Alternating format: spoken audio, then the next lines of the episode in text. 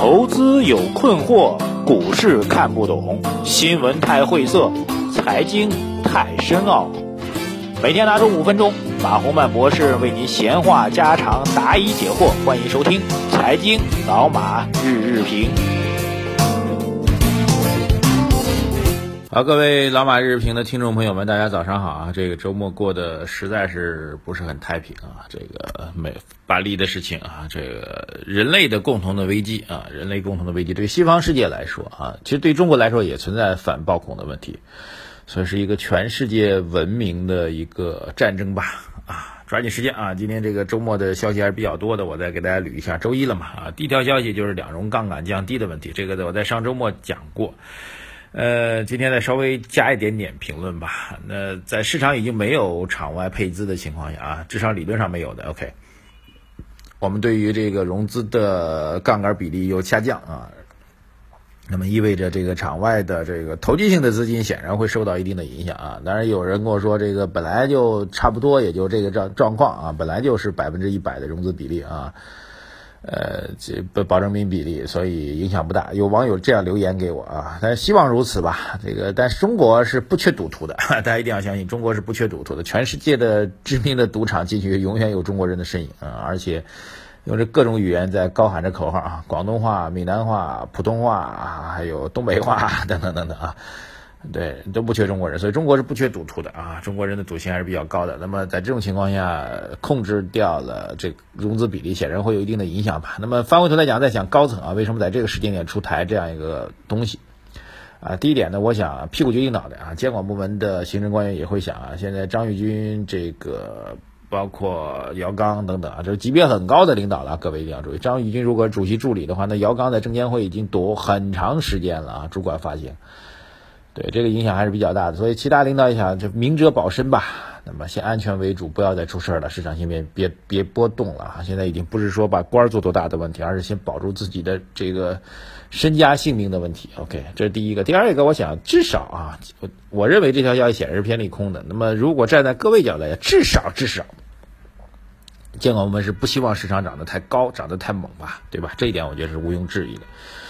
就算监管部门希望啊能够牛市啊，但是也希望肯定是很慢很慢的、比较稳健的牛市。我觉得这一点是可以保障的啊。当然，我觉得对市场来说，显然是一个短期的利空。这是第一个消息啊。第二消息关于巴黎啊，巴黎消息出来，巴黎恐怖袭击呢，其实就是欧洲版的九幺幺啊。这整个欧洲之前的袭击历史当中没有这么恶劣的啊，就完全以屠杀为目的的这种。暴恐式的啊，其实在在中国也发生过啊，完全以屠杀为目的的暴恐行为啊，这是极其恶劣的反人类的行为。呃，负面影响啊啊，它的影响不是负面影响啊，欧美之间的经济发展会进一步的加大啊，欧洲的经济复苏会进一步的严峻化啊，所以我们对于欧洲的货币政策的预期呢，欧欧版的啊，欧洲版的 QE 宽松啊，量化宽松政策有可能会进一步的扩大化。啊，美国因为现在至少到目前为止吧，九幺幺之后，美国还是一枝独秀，经济上一枝独秀啊。反恐到美国本土也有过啊，波士顿的这个马拉松等等等等也有过一些案例，但是没有这么惨烈过。而且美国的反恐能力应该是全世界最强的，所以此消彼长啊，美元的升值机会会更大啊。所以美联储啊，美国经济复苏或者包括资金选择美元、选择黄金作为避险需求，这都是很正常的啊。这个我觉得。所以美元的进一步的升值啊，仍然会是一个大的趋势。所以短期来讲啊，分短短期和长期吧。短期来讲，这个欧洲的这次啊，巴黎的这次暴恐事件，对中国经济没有直接的影响啊。当然，对股市当中的一些板块，显然会有一些短期的刺激。今天吧，航空板块会受影响啊，是负面的啊。然后安保的板块会正面影响啊。然后黄金的股票会受到一些正面影响啊。但是基本上是昙花一现式的吧，我觉得是昙花一现式的。OK。啊，中长期来说呢，会对于中国、欧洲、美国啊三大经济体之间的资金的流向会产生比较大的影响。这一点来讲是偏利空于中国的啊，偏利空于中国，因为美元升值嘛。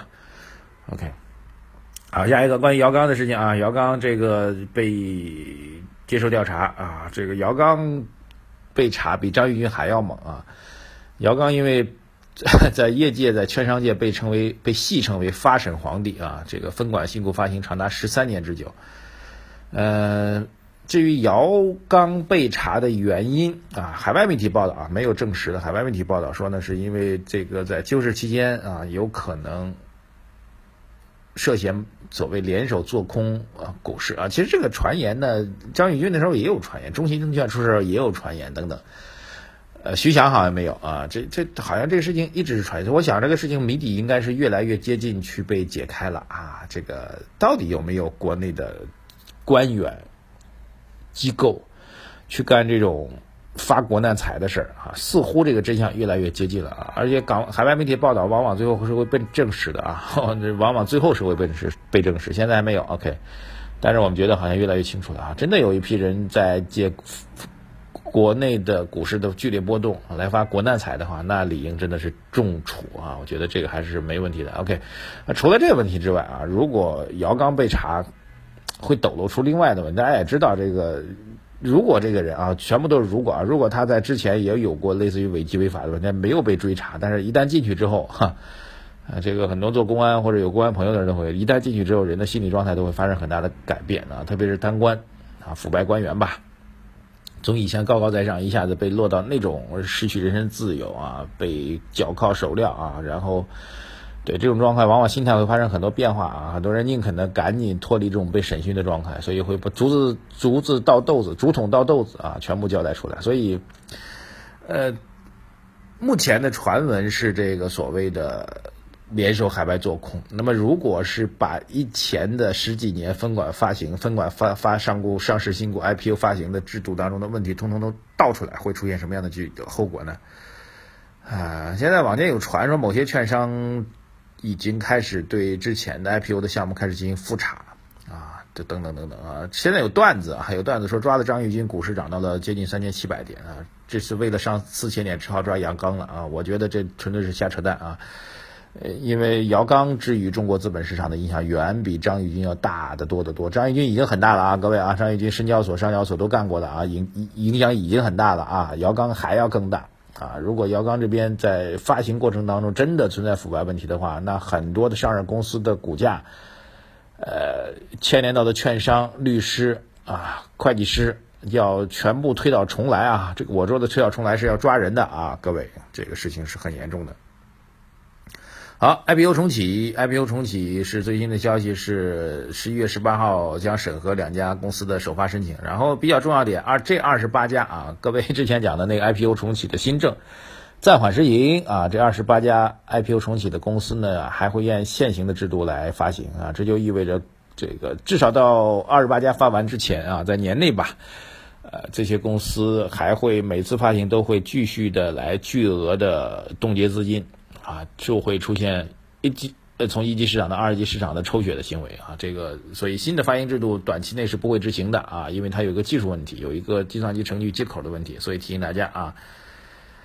呃，然后还有一个呢，应该是在本月内吧，本月内人民币加入 SDR 的问题啊，这 SDR 呢，我当然刚才讲所有的一切啊，所有的消息都是利空的，只有加入 SDR 的消息应该是被理解为利多的啊，这意味着人民币的国际地位将会提升啊，意味着人民币呢将会呃成为国际货币基金组织当中成员体的这个必须配备的货币资金之一。OK，这应该是一个利多消息啊，但是。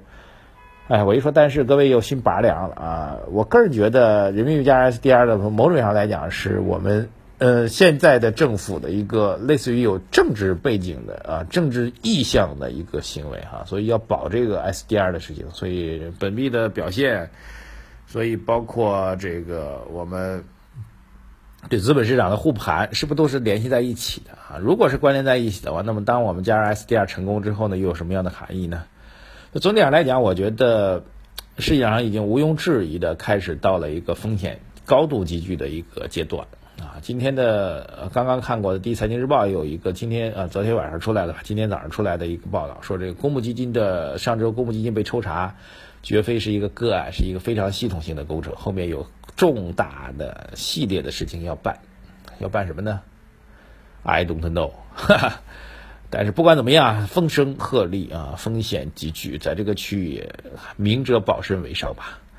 感谢各位收听我们今天的老马日评啊，下午看看盘面的走势，再跟各位聊吧。这个关注我的微信公众号财经马红漫啊，会跟大家互动啊。然后打开爱奇艺，点击我们的马上湖，我们最近几期节目很漂亮啊，各位一定要看一看，谢谢大家，再见。